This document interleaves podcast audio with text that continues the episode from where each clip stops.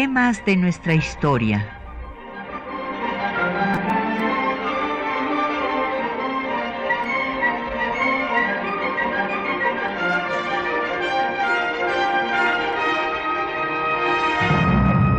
Un espacio que difunde el conocimiento del pasado para comprender nuestro presente. Programa a cargo de la maestra Patricia Galeana.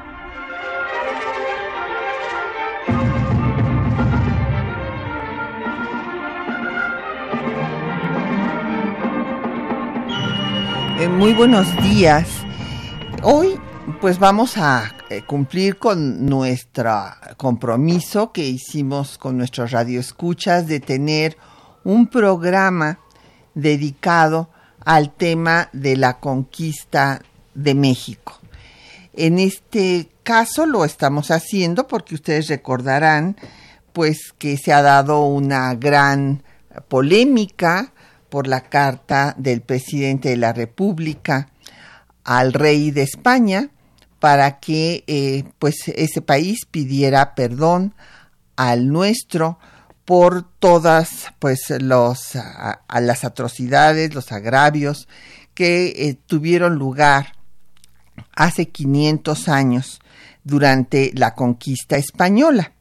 Y bueno, pues eh, hoy vamos a tener eh, libros también para nuestros radioescuchas. Lamentablemente ahorita estaba agotado, les queríamos dar la historia verdadera de la conquista de la Nueva España de Bernal Díaz del Castillo, pero pues estaba agotada la edición eh, que nos iban a obsequiar y nos mandaron del Colegio de México eh, la nueva historia mínima. Y ya saben ustedes que esta es una colección que ha sido muy pues eh, bien recibida por todos los lectores, estas historias mínimas. Y en esta historia mínima, Pablo Escalante eh, ve eh, pues las culturas originarias y Bernardo García todo el proceso de la Nueva España desde la conquista, colonización y los 300 años de vida colonial. Entonces, llámenos tenemos como siempre a su disposición los teléfonos 55 36 89 89, una alada sin costo 01 800 505 26 88, un correo de voz 56 23 32 81, un correo electrónico temas de nuestra historia arroba yahoo.com mx Nos puede también seguir en Twitter, en eh, arroba temas historia y en Facebook temas de nuestra historia UNAM. Y el programa queda en línea una semana en el www.radio.unam.mx.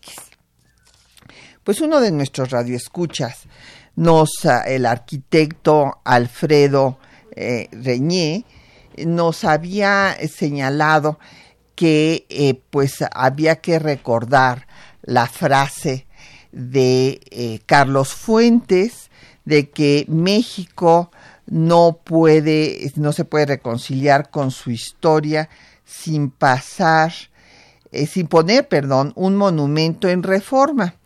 Y bueno, esto del monumento en Paseo de la Reforma fue una idea de don Silvio Zavala, eh, que quería que hubiera en este paseo pues histórico fundamental de nuestro país un monumento que diera cuenta eh, de esta etapa de 300 años de la vida de la Nueva España en donde se eh, hablara, pues, de, se pusieran personajes como Sor Juana Inés de la Cruz, como Alzate, que se diera cuenta del alto nivel cultural que hubo en la Nueva España con la primera universidad que abrió sus puertas en el continente americano, aunque la cédula de creación de la de Perú es anterior, la nuestra empezó a trabajar primero, pues el seminario de minas, todos los adelantos científicos que estos trajeron y esto pues ciertamente no ha sido posible precisamente porque no ha habido una reconciliación histórica. Y lamentablemente la respuesta del gobierno español pues no abonó a esa reconciliación que era lo que buscaba el presidente de la República con su carta. En eh, lo que nos comenta el arquitecto Alfredo, eh, pues no sé si estoy pronunciando bien su nombre, aquí me escribieron Reñé, espero que, que esté bien arquitecto, él nos decía que había que reconocer a Hernán Cortés como un personaje eh, decisivo, no disminuirlo, ni tapar pues todo lo que hizo, que fue importante para la historia. Nadie lo ha tapado, arquitecto, no sé eh, concretamente a quién se estaría refiriendo usted, y que tampoco había que desconocer el apoyo que, les que le dieron a Cortés a eh, grupos indígenas, que hubo barbarie en la conquista, pero que también la había aquí. Bueno, sí, claro, este, ha habido barbarie a lo largo de la historia de la humanidad y lamentablemente todavía la hay en algunos actos que se cometen en nuestro tiempo presente, como quitarle a sus eh, padres a dos mil niños en Estados Unidos y tenerlos en jaulas, que esto no lo veíamos desde la época de Hitler. Entonces sí, hay barbarie, pero esto no quiere decir que no pueda haber un acto eh, pues cordial de un país a otro eh, porque eh, justo se están recordando los cinco siglos de la llegada de Cortés a la Villa Rica de la Veracruz, que fue el inicio después pues ya de la, de la conquista, pero también se está recordando el 80 aniversario de eh, bienvenida que le da el pueblo y el gobierno de México a los exilados españoles. Entonces, en este escenario hubiera sido, yo creo que España perdió una oportunidad, esperamos todavía tiene tiempo para aprovecharla, pero bueno, nos da gusto que ya se haya incorporado después de esta introducción con nosotros el doctor Raúl Figueroa, que es experto en historia de España. Bienvenido, Raúl. Gracias por, acompañarnos. Bienvenido. Bueno, pues vamos a hablar de cómo se da, eh, yo quisiera dar primero la, introducción, este encuentro que es verdaderamente dramático y es el más, eh, más el choque así como dijo Hodgkinson que se iba a dar un choque de civilizaciones entre la civilización oriental y occidental, bueno, con todo este problema de la migración y que estamos viendo que en efecto, pues la mezquita más grande fuera de los países árabes está en París, cosa que nunca nos hubiéramos imaginado, y Hodgkinson hablaba de un choque de civilizaciones. Bueno, este choque no, no se compara con el choque traumático que tuvo lugar hace cinco siglos porque había el desconocimiento del el uno del otro. Ah. Eh, los europeos tenían una cosmovisión basada en ideas religiosas, eran tres continentes a imagen de eh, la Santísima Trinidad y aquí que aparece un cuarto con lo cual se les desmorona también esta eh, este, visión que tenían del mundo. Pero lo eh, todavía más difícil de entender en su mentalidad antes y entonces se ponen a discutir si este pues de dónde vienen, si tienen alma, si no tienen alma y bueno, se da una alianza entre el trono y el altar después de que se decide que sí tienen alma, para legitimar la conquista que llevó al despojo, en primer lugar a la destrucción de todas las civilizaciones originarias de América y al despojo porque eh, cuando conocí eh, la Catedral de Sevilla, una muy simpática guía me dijo cuando se enteró que era mexicana, me dijo, pues aquí está todo vuestro oro. Y dije, pues sí, en efecto, eh, saquearon, saquearon todo lo que todo lo que pudieron, ¿no? O sea, eh, una conquista es más, eh, las expediciones de Diego Velázquez de Cuba se hicieron con el objeto de agarrar esclavos, de trata de esclavos y de encontrar riqueza y bueno pues esta fue la razón de la matanza del templo mayor quitarles el oro en fin de, todas estas acciones que nos dice el arquitecto que siempre ha habido barbarie. Bueno, sí, nada más que hay una barbarie más grande que otra. Hay que recordar que de la llegada de los europeos en 1500, bueno, llegaron antes, eh, vino Grijalba y demás, pero Cortés de 1519 a 1600, eh, la población de estas tierras disminuyó en un 51%. Exactamente. Eh, citaste a este historiador y yo me permitiría citar también a Pierre Chonou, a Pierre Chonou que hace un estudio comparativo muy interesante de estos procesos de, conquista y él le llama a lo que pasó en el mundo mesoamericano una decadencia objetiva. Y, lo, y hace una comparación que, que pasó, por, por ejemplo, cuando cayó el, gran imperio romano, que qué pasó cuando se hunde la civilización china en el siglo XI, hace comparación de distintos momentos históricos así de carácter apocalíptico y demás. De todos ellos, dice que el más grave de todos ha sido el, el proceso de, de, de conquista que llevaron a cabo los españoles en, en, nuestras tierras. Y bueno, sabemos que Shonu era un eh, un enorme conocedor, eh, tiene una obra, bueno, de ocho volúmenes sobre el comercio entre, entre América y, España a lo largo de los tres, tres, siglos coloniales, bueno, pues es un hombre que tiene un conocimiento muy profundo, ¿sí? Y además, bueno, pues tal vez la condición de, de que él es un historiador francés le, permite cierta objetividad.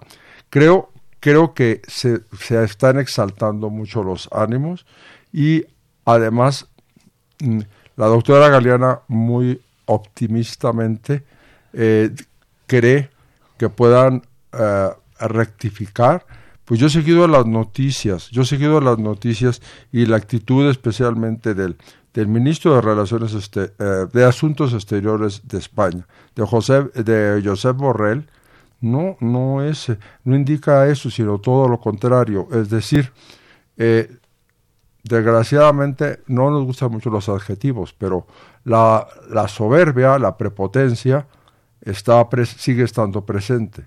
Sigue estando presente en, no puedo decir que en todo el pueblo español. No, claro. Pero, sí en algunos de sus dirigentes. Sí. Hay otra obra que me parece muy interesante, eh, de aparición reciente, la de Todorov sobre la conquista de América y vamos a oír después en los textos que les preparamos hoy algunos de sus conceptos, eh, porque lo que él menciona, y creo que es muy importante, es que, eh, claro, lo que le quiere enmendar, lo que le puede enmendar a eh, pues las descripciones que se han hecho de la historia de Bernaldez del Castillo, los textos de eh, Fray Bartolomé de las Casas y demás sobre lo cruento de esta conquista y lo dramático, traumático para los pueblos indígenas, eh, es que no es un monopolio que tenga España, porque pues fue eh, la actitud que siguieron todos los imperios europeos que también pues llevaron conquistas semejantes en otras regiones, ¿verdad? De nuestro propio continente y del mundo. Y bueno, este después escucharemos esto, pero lo que él señala en su epílogo tiene que ver con lo que estás diciendo, Raúl, porque Teodoro dice, lo que pasa es que eh, los eh, europeos siempre se han sentido superiores a los demás. Esto que tú hablabas de la soberbia, bueno, sí, entonces esta visión de superioridad, bueno, es la que hubo para con eh, los pueblos indígenas, porque algunas personas dicen, bueno, con las leyes de India se les protegió. Sí, se les protegió, pero se les redujo a menores de edad perpetuos. Sí, eh, además Todorov está muy bien capacitado para ello porque sabemos que aunque toda su carrera académica ha sido en Francia, él es búlgaro. Eh, el hecho de vivir en un rincón de, Europa, en un país pues con menos trascendencia para el mundo occidental, lo hace tener una sensibilidad, ¿sí? Que no existe en todo tipo de europeos. Así es. Pues vamos a hacer una pausa y vamos a escuchar eh, música eh, con instrumentos originales de los pueblos indígenas y vamos a escuchar eh, primeramente música de la Chontalpa.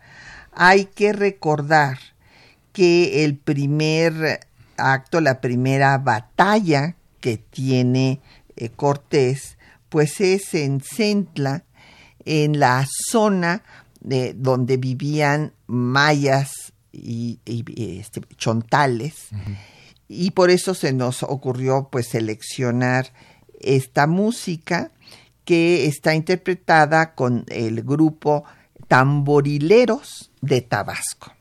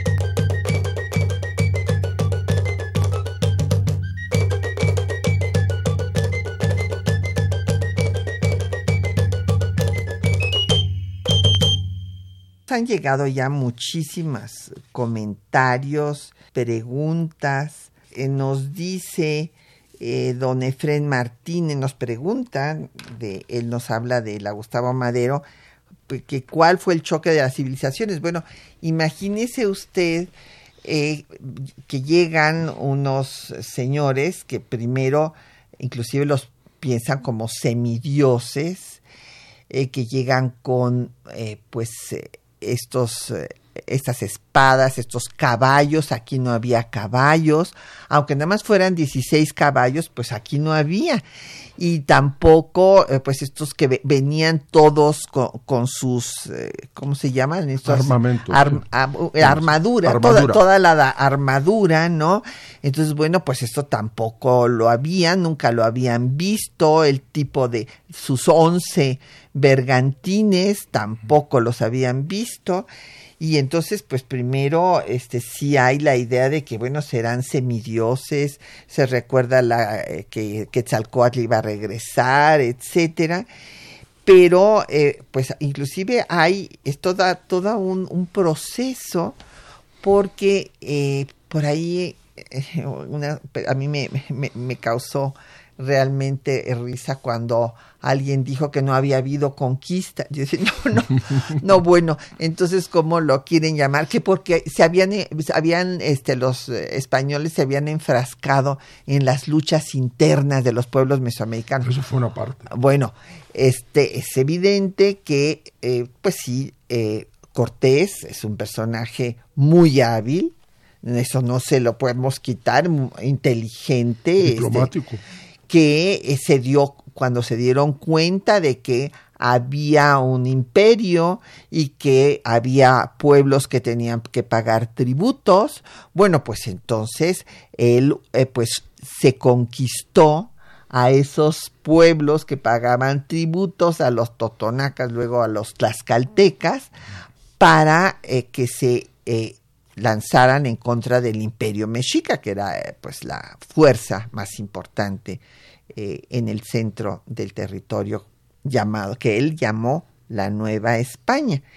Pero en ese momento inclusive hay hasta una situación que primero es eh, pues cordial del propio emperador Moctezuma que eh, los recibe sin hacerles la guerra en un principio, pero ¿qué pasa? Que ellos después pues van a apresar a Moctezuma, lo van a matar, van a, este, al Pedro de Alvarado organiza la matanza en el Templo Mayor cuando los habían acogido pacíficamente, intercambiado eh, oro que les dio Moctezuma por cuentas de vidrio que les dio Cortés, pero que aquí no había, no las conocían.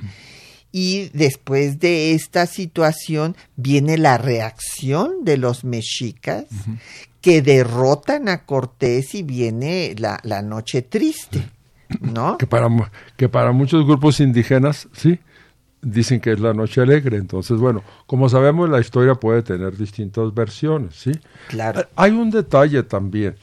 Este, sí es cierto, como afirmó la doctora Galeana, que al principio los vieron como dioses, pero cuando ya los en la convivencia diaria ven que actúan como otro ser humano, que tienen eh, relaciones con sus mujeres, sí, que, que dijéramos, pues que se roban el oro, porque esto lo dice Jicotencatl, que no parecían dioses puesto que hurtaban pues todo lo que podían. Pues sí. Bueno, pues al, al, al ver ya la actitud que están, que están teniendo en, la, en, la, en la vida cotidiana, bueno, pues a, a ni los mexicas no eran tontos, por supuesto, tenían su propia civilización, aunque tenían una forma de, de raciocinio no occidental, no quiere decir que no tuviesen, que no fueran un, pueblo en su área cultural sumamente avanzado, con una élite que sabemos que existía tanto el grupo de, de sacerdotes, que serían los intelectuales de la época, como el, el, grupo de los grandes militares. ¿no? Sabemos que la sociedad mexica era, era una sociedad militar teocrática, ¿sí? Pero es decir, también había, una, era una sociedad muy jerárquica, de eh, las escuelas en que estudiaban, digo, estaba el Teshposcali para, eh, para los grupos más populares de esa sociedad, estaba el Calmecac para formar a la élite. Entonces, bueno, es una sociedad eh, pues piramidal y muy, muy estructurada y cada quien sabía como una sociedad pues de, bueno, extrapolando, de corte estamental, ¿sí?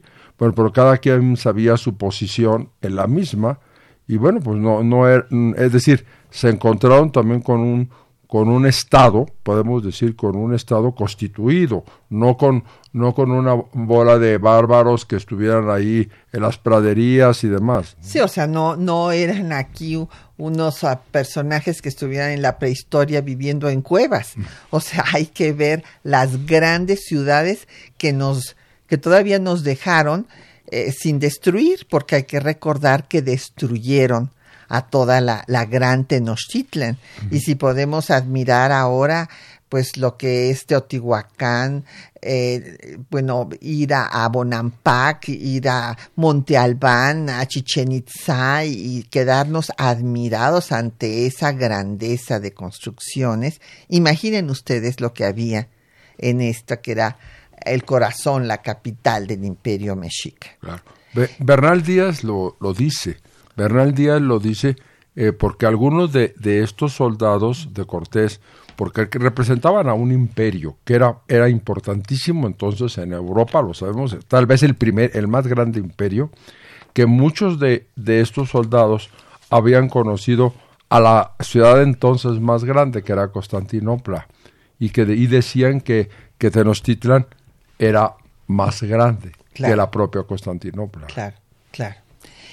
Eh, don Ruperto Pantaleón dice que si desaparecerán los monumentos históricos. A ver, sobre este tema, don Ruperto, déjeme decirle que hay una eh, ley que se dio en España para que desaparecieran todos los monumentos del franquismo. Inclusive, eh, pues se sacarán los restos de Franco, en, en eso están, en esa discusión están, eh, para eh, del Valle de los Caídos, este monumental monumento que se mandó a hacer el propio Franco. Faraónico. Sí, sí, impresionante. Pero eh, a mí me gustaría que eh, también en un acto de eh, cordialidad entre dos pueblos vinculados por la historia, por la cultura, como somos este, México y España, pues ¿por qué no modificar la escultura eh, pues tan ominosa que está en Medellín, donde nació Cortés, en Badajoz, en donde eh, Cortés está aplastando la cabeza de un indígena, que dicen que no es un indígena, que es un ídolo. Bueno, y es, es un ídolo mexicano, o sea, es evidente y tan ha causado pues eh, polémica y disgusto a, a, los mexicanos que ven esta escultura, que yo sé que un embajador, por ejemplo, quiso que por lo menos dejaran crecer hiedra encima de la cabeza indígena para que no se viera. Y cuando eh, se dio en 1992 la celebración que gracias a Miguel León Portilla no fue nada más de la hazaña náutica de Cristóbal Colón, sino que se habló del encuentro de dos culturas para dos mundos, que cada uno tenía sus culturas, uh -huh. para valorar también las que había aquí, pues hubo eh, personas que fueron a echarle eh, cubetadas de pintura roja a, la, a esta escultura. Entonces, bueno, sería así como quieren quitar los monumentos del franquismo, sería bueno que quitaran también este, este monumento. Pues creo que sí, creo que sí, pero este pero tú no no no lo no crees no, que vaya a pasar no. nada. Bueno, bueno, ojalá que me equivoque, porque no, sí, soy sí. historiador, no profeta. Claro, claro, claro. Bueno, don Jorge Virgilio de Coyoacán nos dice que si era necesario que fueran tan sangrientos o que si se debía a la ignorancia esto como mutilarle los pies a, a las personas, en sí. fin. Sí. Bueno, Cortés, eh, eh, hay que, eh, ya lo dijo la doctora Galeana, que era una persona muy hábil y, y es una persona polifacética porque por una parte todo lo que se relató de, de los, los, las alianzas con los tlaxcaltecas y, y, con los de y con los del reino este de, de Zempoala, de, sí. de, de Zempoala, bueno, pues sí son alianzas, es tiene un fin instinto político para darse cuenta de todos los enemigos del imperio mexica. Ahora, también es, por ejemplo, hubo hubo matanzas absolutamente innecesarias. Por ejemplo, la matanza de Cholula, ¿sí? Es para infundir terror. Es para infundir terror. Es decir, es que, eh, y sabemos muy bien lo que es el terror. Es decir, que, que, que quede una muestra fehaciente y sangrienta de lo que les puede pasar.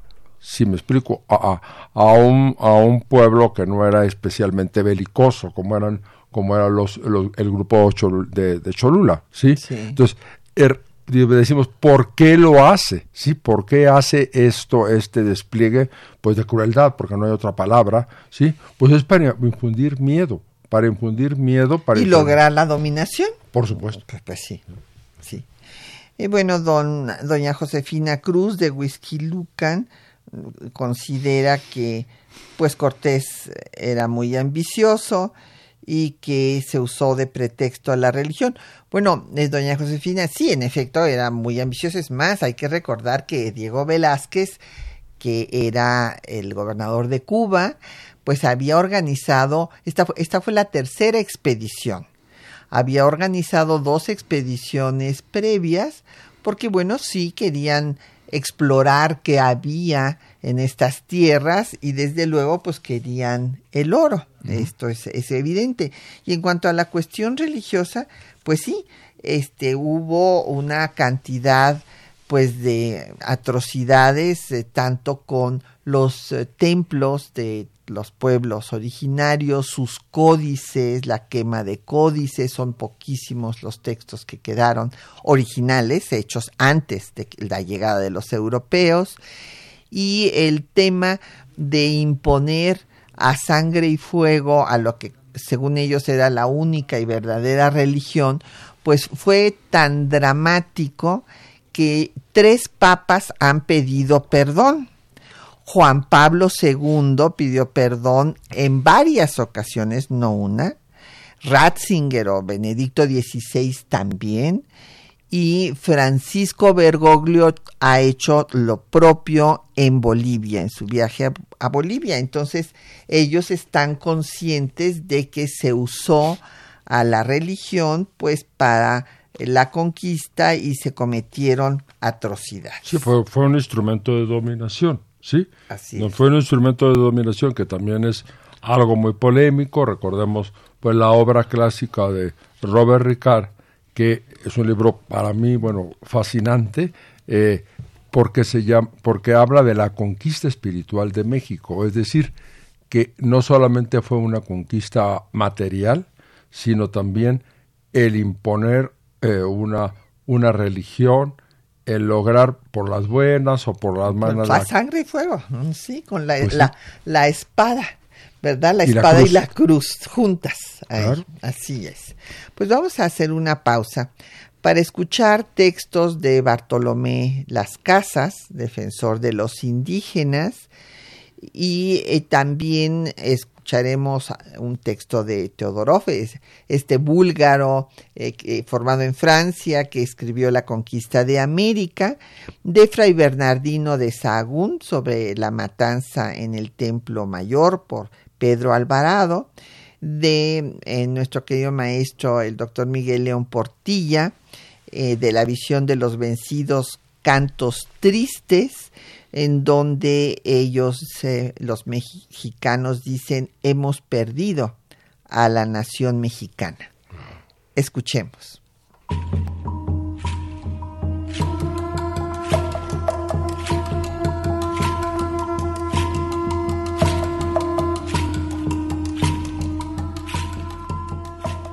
Bartolomé de las Casas fue el principal defensor de los pueblos indígenas originarios, por lo que fue nombrado su procurador o protector universal. Fue también cronista de la conquista de México, y al finalizar su vida escribió en su testamento lo siguiente. Creo que por estas impías y celerosas e ignominiosas obras tan injusta, titánica y barbáricamente hechas en ellas y contra ellas, Dios ha de derramar sobre España su furor e ira, porque toda ella ha comunicado y participado poco que mucho en las sangrientas riquezas robadas y tan usurpadas y malavidas, y con tantos estragos e acabamientos de aquellas gentes. Hasta aquí Bartolomé de las Casas. En un análisis de la obra de las casas, el filósofo e historiador belga Svetan Todorov señala, estamos en buena situación hoy en día para juzgar si la visión de las casas fue acertada o no. Se puede introducir una ligera corrección a la extensión de su profecía y sustituir España por Europa Occidental, incluso si España tiene el papel principal en el movimiento de colonización y destrucción de los otros, no está sola. Portugueses, franceses, ingleses, holandeses la siguen muy de cerca y serán alcanzados más tarde por los belgas, italianos y alemanes. Y si bien los españoles hacen más que otras naciones europeas en materia de destrucción, no es porque éstas no hayan tratado de igualarlos o de superarlos. Matar a los hombres, violar a las mujeres, estas son pruebas de que un hombre detenta el poder. Concluye Todorov. Y por su parte, Fray Bernardino de Sahagún narra la matanza del Templo Mayor perpetrada por Pedro de Alvarado.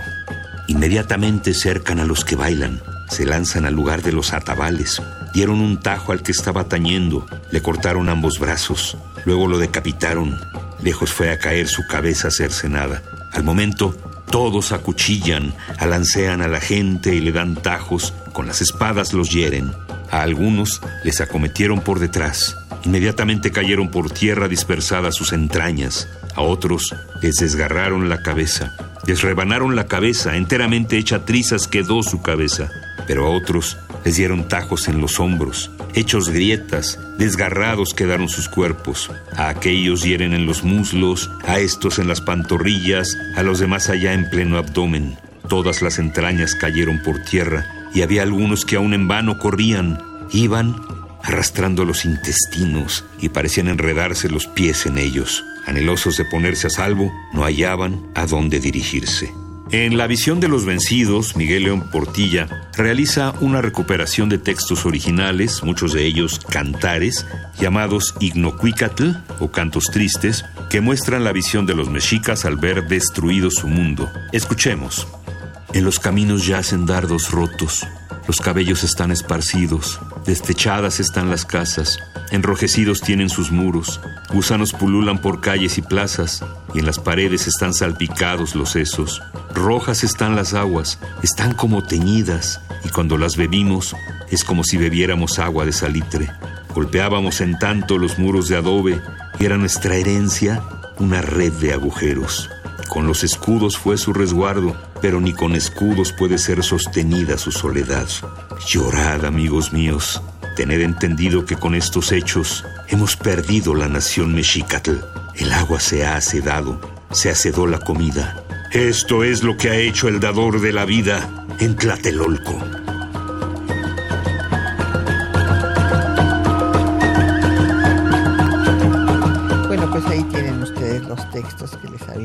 Comentado.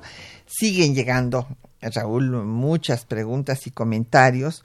Don Alberto Huesca de la Benito Juárez eh, nos dice que hay que recordar que Hernán Cortés dijo que los españoles, eh, los españoles tenemos una enfermedad que solo se cura con el oro. Sí, pues eso, eso lo reproduce Bernal y demás. Evidentemente, pues, pues yo lo veo como un acto de cinismo. Ah, pues sí. Un acto sí, de sí, cinismo sí, de claro. decir que me, me- se me cura la enfermedad, como voy a decir, se me cura la enfermedad si, si me das un millón de dólares. Pues, bueno. Imagínate. Eh, Javier Guerra de la Benito Juárez dice que la profecía de los hombres blancos que vendrían, eh, pues que en la que creían los aztecas, eh, pues es eh, una de las razones seguramente por la que fueron eh, recibidos pacíficamente en un principio.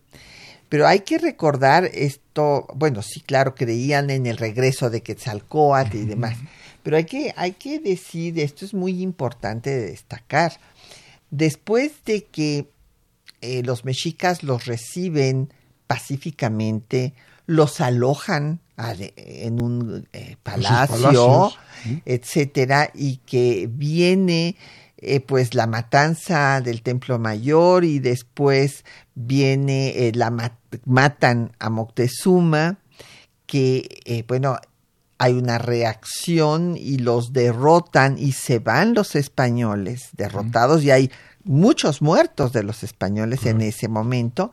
Hay que recordar que tardaron un año más en, en regresar para conquistar el Tenochtitlan. sitio famoso. El sitio que Pues, la según construcción de bergantines. Claro, que según Bernal Díaz del Castillo dura 95 días. El asedio ya. eh, ya el, el asedio final y que eh, pues había traído ya muchísimos refuerzos Cortés de gente, de armamento, de todo. Sí, de gente de armamento. Recordemos con esa habilidad que tenía Cortés, eh, Diego Velázquez, a los que ya te ha, re- ya te ha referido, ¿sí? le mandó a Pánfilo de Narváez.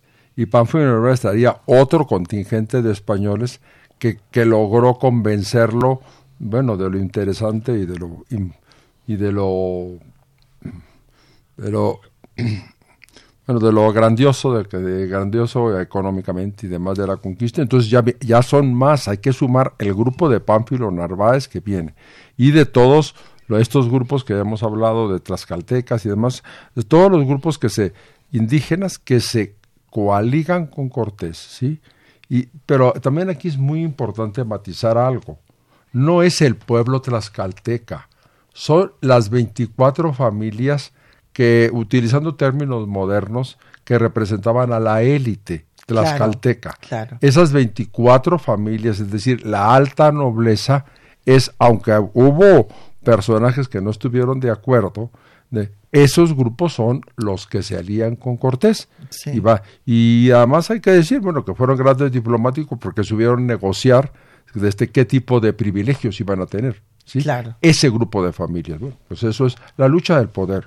Así es.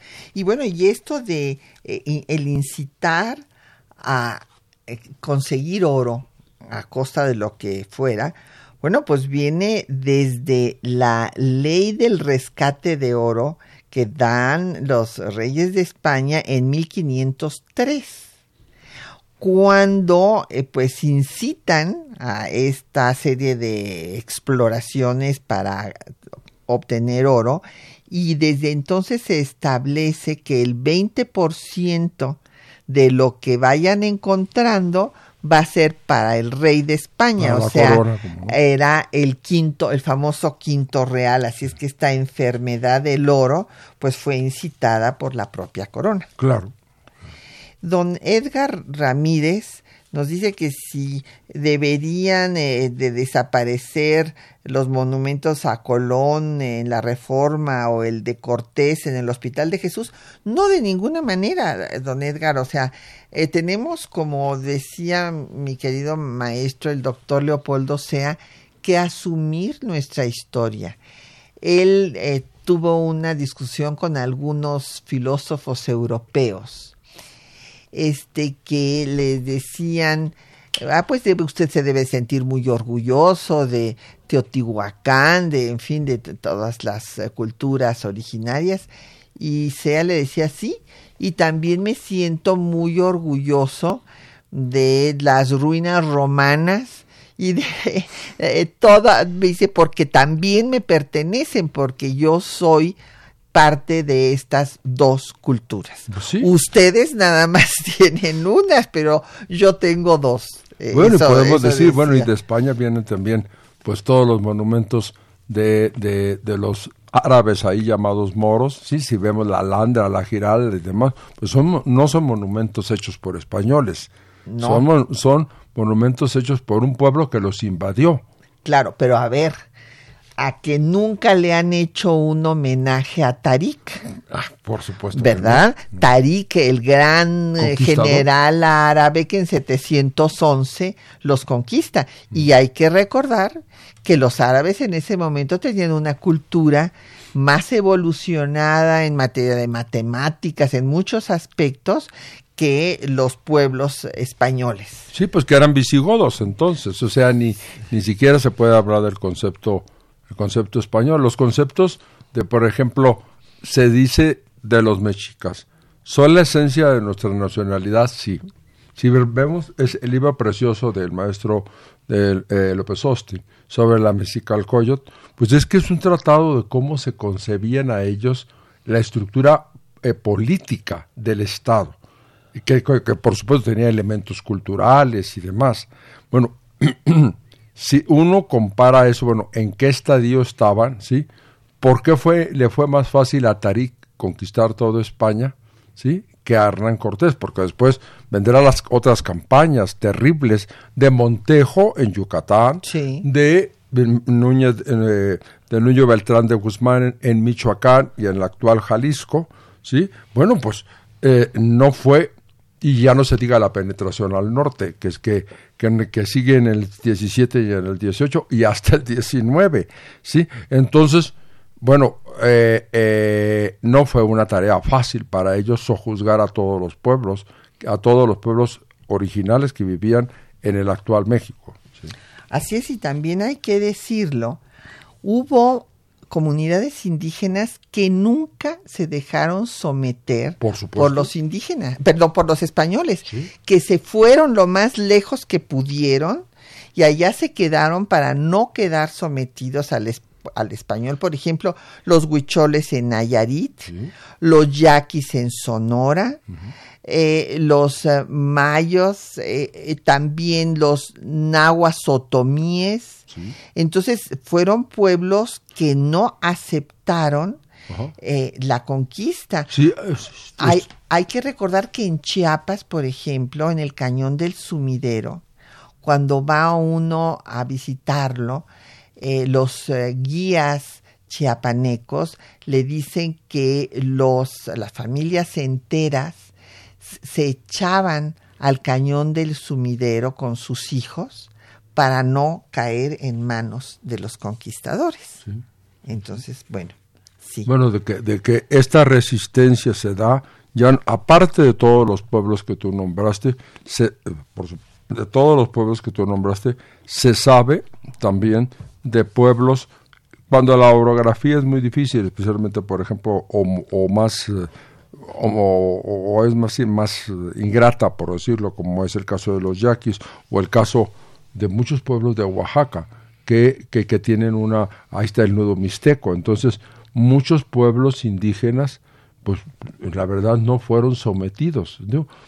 se perdieron sus tierras, porque claro, las eh, tierras más productivas que estaban en los valles las perdieron porque se fueron a la sierra. Pues sí. Y allá se quedaron, allá se quedaron. Eh, aislados. y, y, mantuvieron, y mantuvieron eh, eh, sus tradiciones. Digo, ¿por, qué Benito Juárez, que nace en 1806, primero hasta los 12 años, hay que recordar que fue monolingüe? Así es. Y que actualmente, eso sí, perdóname, ahí me pongo muy, me pongo yo muy, me, me da mucho coraje que hay personas del mundo académico, desgraciadamente, que niegan que existan que exista el concepto de los indígenas en nuestro país, cuando en el censo, así con datos duros, en el censo de 2010, un millón, un millón de indígenas son monolingües hasta la fecha. Entonces, la mayor parte habla de la desaparición de las lenguas indígenas, pues, pues algunas son acosadas, ¿sí? Pero no podemos negar esa realidad también. Claro. Y ya que mencionas a Juárez, es muy interesante recordar que cuando él fue el legislador local, eh, presentó una iniciativa para que fueran expropiados los bienes del marquesado de Oaxaca que se le habían dado a Hernán Cortés por la corona española que no que eso no se logra sino hasta Lázaro Cárdenas. Así es, pero fue una iniciativa. Sí, claro, claro.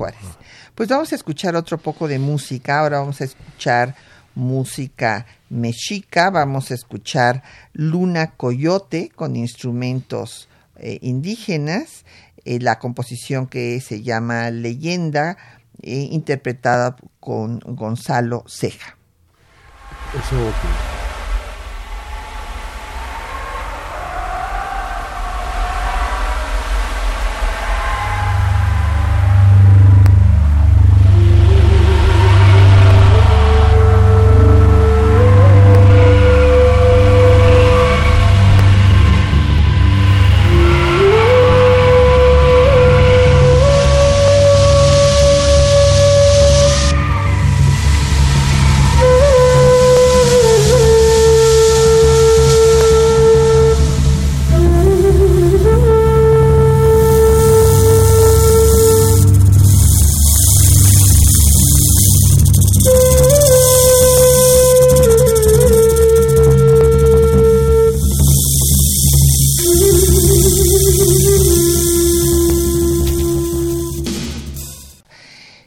don Fernando López Ocampo de Ixtacalco, ahí sí, pues su comentario, don Fernando, realmente pues me llama mucho la atención porque eh, definitivamente no lo comparto. Dice, eh, don Fernando dice que si los españoles abusaron es porque se encontraron a una de las poblaciones más atrasadas del mundo, junto con Australia y la Polinesia. No, don Fernando, por favor. Los mayas conocieron el cero antes que los europeos, la trayectoria de Venus. O sea, este, usted dígame dónde encuentra en Australia o en la Polinesia eh, ciudades como Monte Albán, como Teotihuacán, como en la ciudad, los templos mayas, o sea, yo creo que no los ha visitado usted. Bueno, y todo y toda la todo lo que aprendían, todo lo que aprendían eh, el doctor León Portilla también ha estudiado la filosofía náhuatl, ¿sí?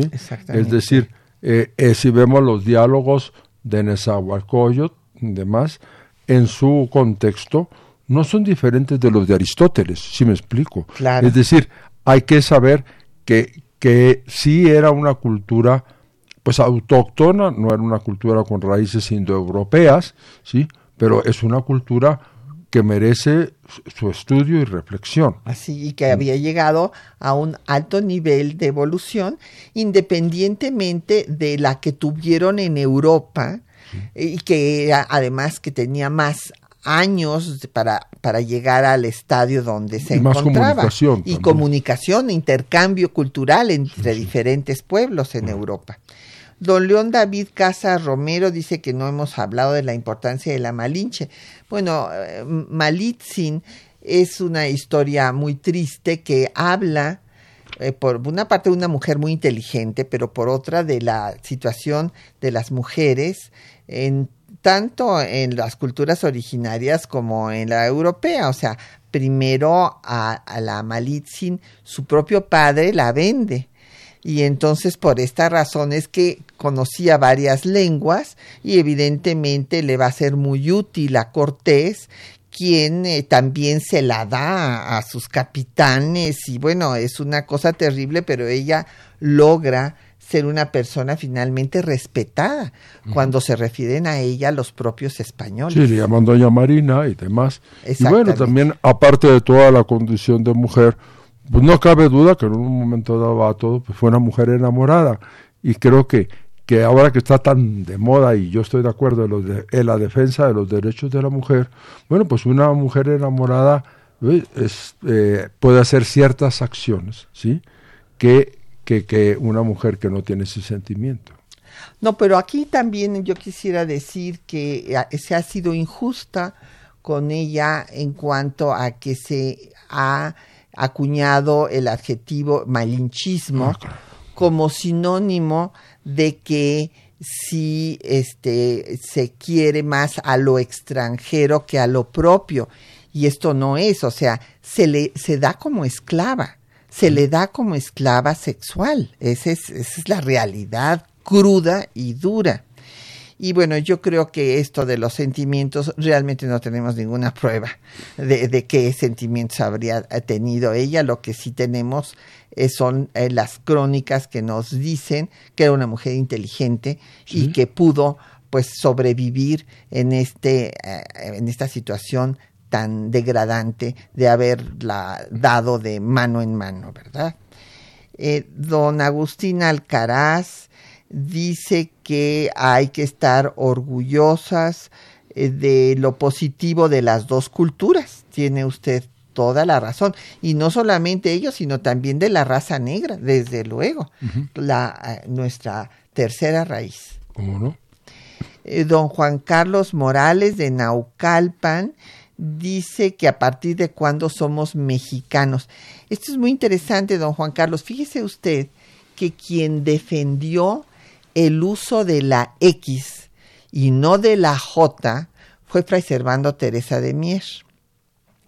Y hubo otros personajes como Carlos María de Bustamante que empezó a hablar de que las raíces, o sea, negando la eh, pues eh, actitud de los realistas que habían pues sojuzgado no solamente a los indígenas, sino que no les dejaban a los hijos de españoles nacidos en estas tierras participar en el gobierno y en la toma de decisiones, que bueno, pues es también otra de las causas de la lucha por la independencia, pues Carlos María Bustamante va a buscar también nuestras raíces en las culturas originarias y por eso es el Congreso de la Anáhuac y eh, la primera vez que se usa ya el término de mexicana es por eh, el decreto constitucional para la libertad de la América Mexicana, conocida como Constitución de Apatzingán de 1814. Y aparte de, todo lo que dijiste, hay un antecedente que no debemos de menospreciar, el que, el que se refiere también a, a los antiguos mexicanos, no los llama mexicas y demás, es Francisco Javier Clavijero.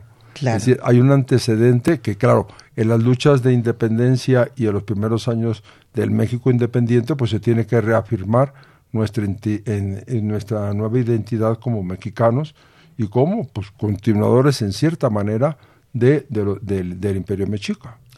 Don Mario Orozco Méndez nos pide bibliografía, bueno, La conquista de América de Teodorov, por ejemplo, y también el doctor eh, Raúl Figueroa nos recomienda otras. El, el libro de, de Pierre Chonu, se escribe Chaunu, sí, este es un libro fundamental, sí, que habla sobre historia en general, pero hace unas reflexiones muy importantes y sigo, sigue siendo para mí muy válido leer eh, las crónicas magníficamente recopiladas por don Miguel León Portilla, que ya nos hemos referido, de la visión de los, vencidos.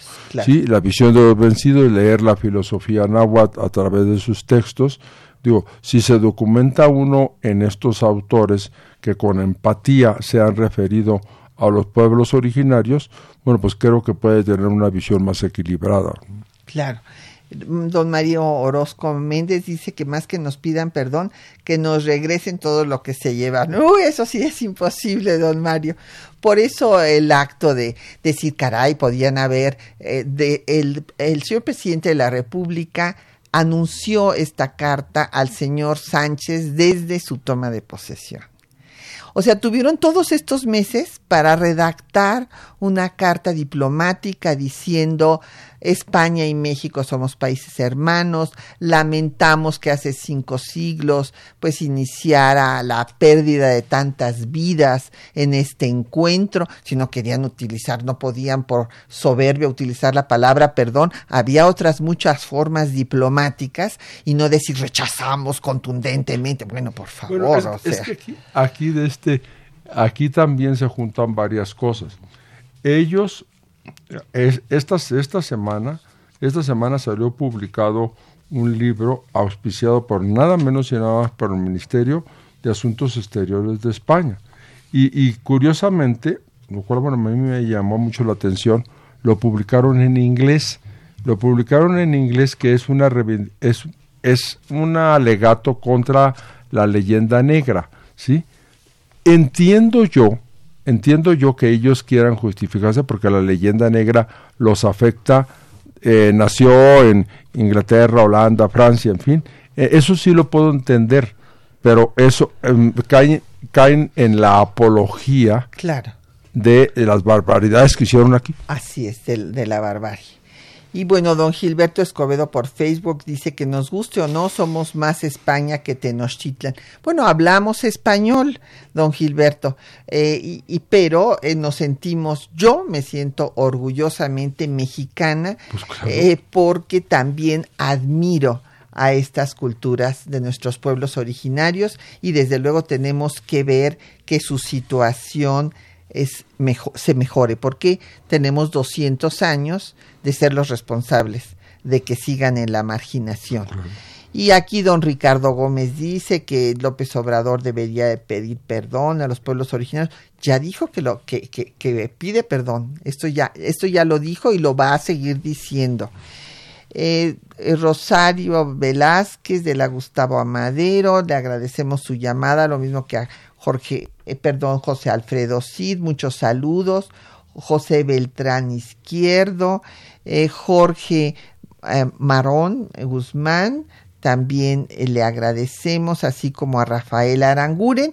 Y bueno, pues ya se nos acabó el tiempo. Muchísimas gracias al doctor Raúl Figueroa por habernos acompañado esta mañana. muchísimas gracias a la doctora Patricia Galeana y a nuestros escuchas. Con esto se ve que, que podríamos continuar horas y horas hablando del Claro que sí. Gracias, Raúl. Y muchas gracias a nuestros compañeros que hacen posible el programa, Juan Estac y María Sandoval en la lectura de los textos, Socorro Montes en el control de audio, Quetzalín Becerril en la producción, Erlinda Franco en los teléfonos con el apoyo de Felipe Guerra y Patricia Galeana se despide de ustedes hasta dentro de ocho días.